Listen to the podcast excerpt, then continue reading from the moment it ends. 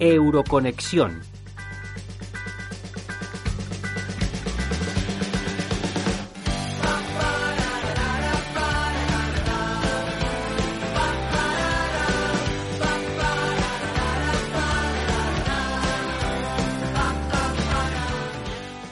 Desde que la pandemia de la COVID-19 llegó a nuestras vidas, la incertidumbre ha rodeado cualquier ámbito del día a día. Ir a hacer la compra se convirtió durante meses en el único argumento para salir de casa, y por supuesto el ocio quedó totalmente descartado. Como así lo hizo el turismo, que vio un desplome a causa de las restricciones geográficas tomadas por los países para evitar un aumento en la cifra de contagios. Tras más de un año bajo los efectos del coronavirus, se conoce mejor sus efectos y cómo luchar contra él, lo que abre una nueva esperanza de cara al próximo verano de 2021 que espera recuperar, aunque sea mínimamente, la cifra de turistas en la Unión Europea. Así explicaba Estela Kiriakides, comisaria europea de Salud y Política de Consumidores, la importancia de dar valor a los sacrificios que se llevan haciendo todo este tiempo. La gente ha visto su vida y sus rutinas diarias dar un vuelco de 180 grados. Es gracias a ellos, a su paciencia y sacrificio, que ahora hayamos entrado en un periodo de estabilización en la mayoría de los Estados miembros. La posibilidad que, de forma gradual, podamos reanudar viajes y actividades turísticas, visitas familiares y amigos, sería una señal clara que estos sacrificios no han sido en vano.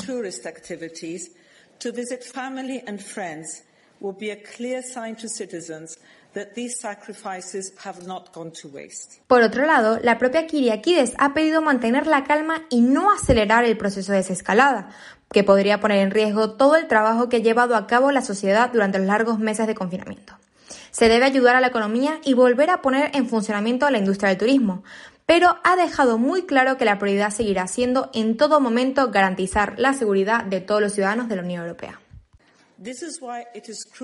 Por esto es crucial que mantengamos un enfoque gradual y que acompañemos la apertura de los vuelos y el turismo con unas rigurosas medidas de seguridad para que sea de la forma más segura posible. Claro que tenemos que abrir nuestras economías y sociedades, pero nuestra prioridad sigue siendo proteger la salud. Precisamente ese es el aspecto que más preocupa en el seno de la Unión Europea no quieren dejar que el ansia por recuperar cuanto antes la situación económica prepandemia arrase con los esfuerzos de contención. Por eso, Ilva Johansson, comisaria europea del Interior, ha enumerado ciertos requisitos que se deben tener en cuenta antes de levantar las restricciones de cara a fomentar el turismo, entre las que destacaba tener una mayor capacidad de control sobre el virus de aquí al verano. Hoy queremos comunicar y resaltar tres criterios. Primero, claro, la situación epidemiológica. Es la condición principal para levantar las restricciones en las fronteras y es que la expansión del virus y la capacidad de los sistemas sanitarios. Segunda, las medidas de contención, incluyendo distanciamiento social, además con medidas de seguridad necesarias para viajar y recibir turismo. Y por último, las medidas de consideración sociales.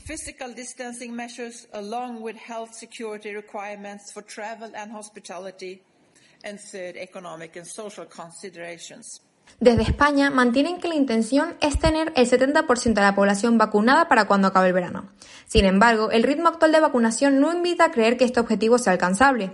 La visión del gobierno es optimista, como también lo es la de Fernando Simón, director del Centro de Emergencias Sanitarias del Ministerio de Sanidad, respecto a la posibilidad de retomar, aunque sea mínimamente, la actividad turística habitual. Bueno, yo creo que ya ya me he metido en líos por ser optimista. Pero yo soy optimista. Yo creo que podría ser, pero la realidad es que no tenemos todavía certezas. Por lo tanto, hay que ser prudentes. Eh, en verano, desde luego, podría ser que a principios del verano. Habrá que ver cuántas vacunas van llegando. La mínima posibilidad de acercarnos a una vida más o menos normal hace surgir el optimismo en muchas partes de la Unión Europea. Eso sí, la lucha contra el virus no ha acabado y de momento la prudencia debe imperar.